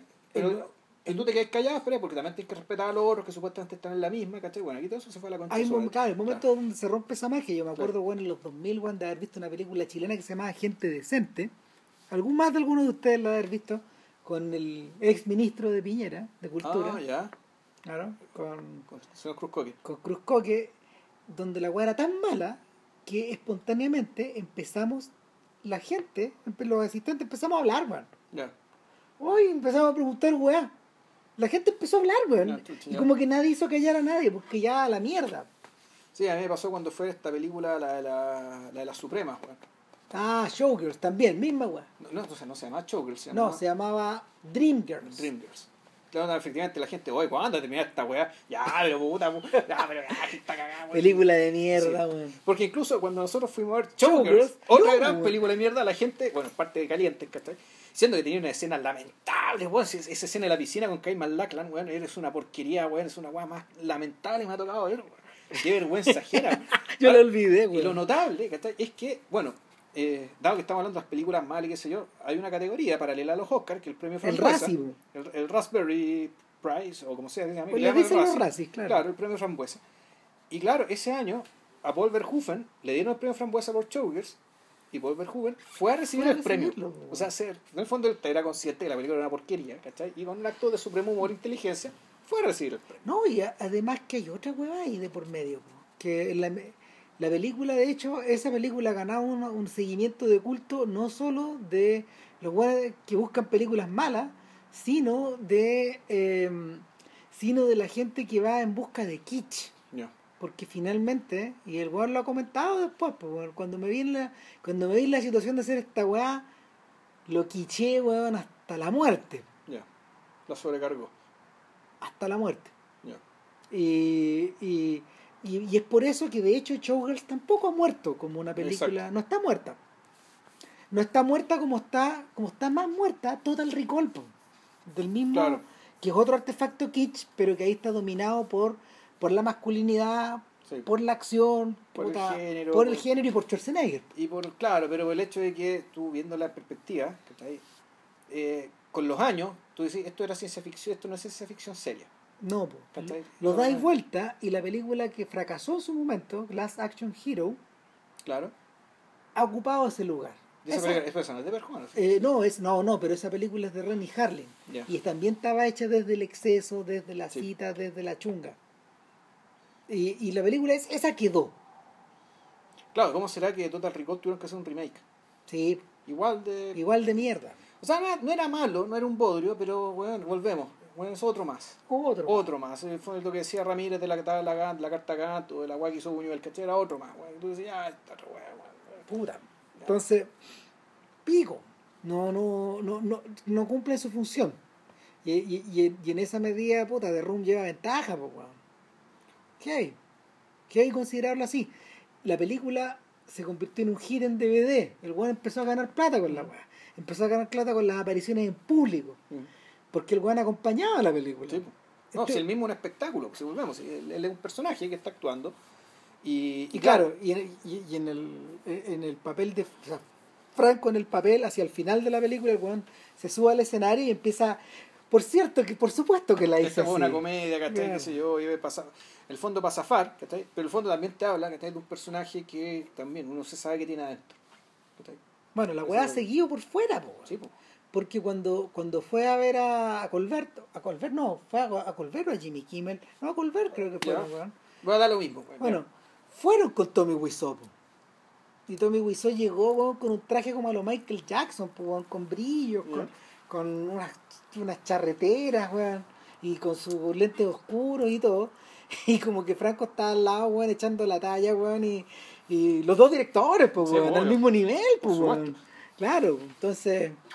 Y cuando, cuando, cuando este weón ganó en los Globos de Oro, Tommy Wiseau subió. Sí, pues, obvio. Iba a hacer su discurso y Franco lo hizo callar, po. No, no hay que dejar la cagada a Tommy, po, Esta weá, este, este premio es de nosotros. bien, el premio es para mí.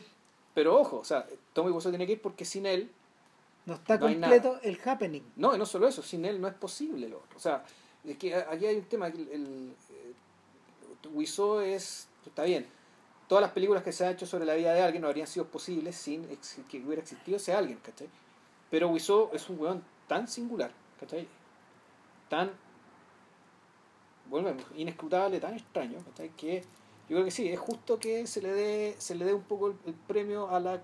eh, que sea co- co-ganador, digamos, de los premios que la película puede obtener. De alguna manera, claro. Ahora, eh, en teoría, The Disaster Artist tendría que haber estado de candidata cerca, weón, para ganar el, el, el- Oscar a Mejor Guión Adaptado. Ya, Hacer la pelea a Call Me By Your Name. ya. pero como, como Pero- Franco quedó metido en el Un- tema de Me Too y de, y de Time's Up, Ya, claro, pues, lo acusaron al- lo acusaron de abuso, pues, weón, y, y- pero revivieron acusaciones antiguas de que este weón había sido un... Puta, es que eh, Franco es medio fresco, pues, weón. o sea, por abuso se entiende que se agarró una alumna. O sea, no, de, de- hecho este weón, este, este, este weón contó una historia una, una vez de que... eh, él la contó, creo, weón. De que weón, empezó a jotearse una mina por Facebook. Resulta que era menor de edad, pues, weón. Ah, chucha, ya. El weón, el weón cachó después, pues, weón. Ah, Claro, pero, pero como que, como que ya esa weá, había, había- un par de minas que lo acusaron, ponte tú, que en algunas escenas de sus películas, a lo Wiso, Ya. no se ponía el protector público, ah, ¿cachai? Y todo se lo sacaba, weón. Esa weá es ilegal, pues, weón. ya, chucha. No, si esa weá, esa weá, esa weá, esa weá, esa weá es dura, Ya. porque no, no Literalmente, se, digamos. no se puede hacer, pues, weón. O sea, hay, hay reglas sindicales también y Sí, todo. no, me. Sí, pues, La gente tiene que trabajar protegida, pues, Sí, pues, obvio. Si está, es, estáis un, trabajando, es un pues, tema sí. sensible. Sí, pues, pues, weón. obvio. Bueno, eh, eh, y, y claro, pues este weón, anda- este weón andaba, lo andaba cagando, weón. Puta, y bueno, el weón, dijo, eh, mi- las acusaciones no son, no- las acusaciones no son, eh, no son certeras, dijo, no estoy de acuerdo con ellas, yo, pero, pero lo que yo no puedo, lo, que yo no le puedo eh, pedir a la gente es que se quede callada, ellos tienen todo el derecho de hablar, eso fue lo que dijo. Ya. Entonces, igual fusilado, pues, weón. Ahora bien, han pasado weas entre medio, porque. De aquí Ya, Y viene. toda esta copucha es lo que hablamos antes de que empezara el podcast. Puta, claro, la, la viene- ahora viene la chismografía. De. Lo que pasa es que Judah Apatow ha sido un weón extremadamente crítico. Que también es los buenos que aparece hablando en el Sí, de también película, sí. aparece. Eh, y es que es compadre de Sí, pues, amigo de estos Franco. weones, sí, pues. El weón lo descubrió, pues, en Freaks and Geeks.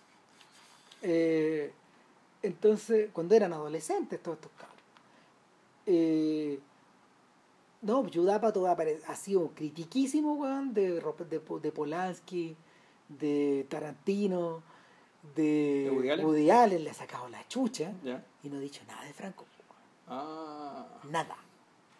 Entonces, entonces lo, lo- lo han, lo han- le han, le han- lo han pelado weón, de la misma manera. weón. Entonces, puta, ahí, está el... bueno, y ahí volvemos al mismo tema, lo que hablamos al principio. Hollywood, weón, es todo lo que hacen o dejan de hacer los celebrities, weón. Es la cagasta, weón. Están atrapados por la weá. Sí. Ahora, de hecho, en último término, en último término, The Disaster Artist es un comentario acerca de la futilidad de esa weá.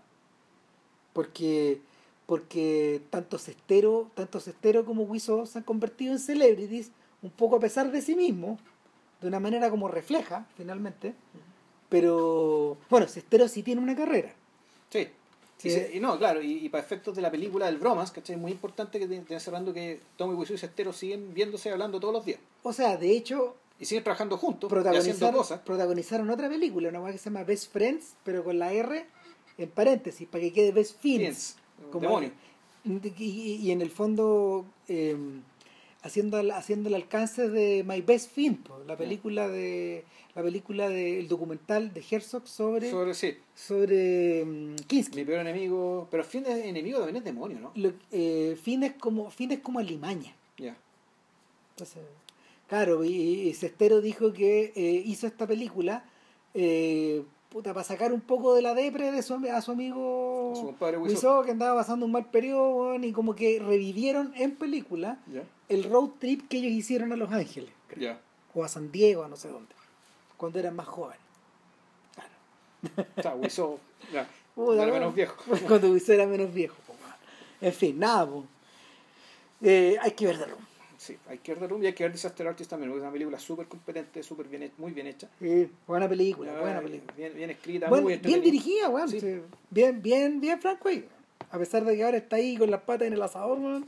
Bien franco. Que eso. Y para la próxima semana, en principio, eh, Eh, yo, Pedro Rodríguez. yo, Pedro Rodríguez. Ornitólogo.